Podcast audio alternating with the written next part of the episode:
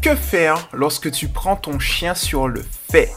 Boum, c'est Irvine le coach canin et en une minute top chrono, je réponds à ta question.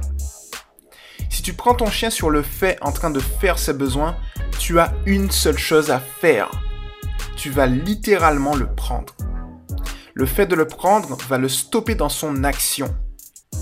Puis tu vas tout simplement l'amener dans son air de propreté, le déposer et attendre qu'il recommence.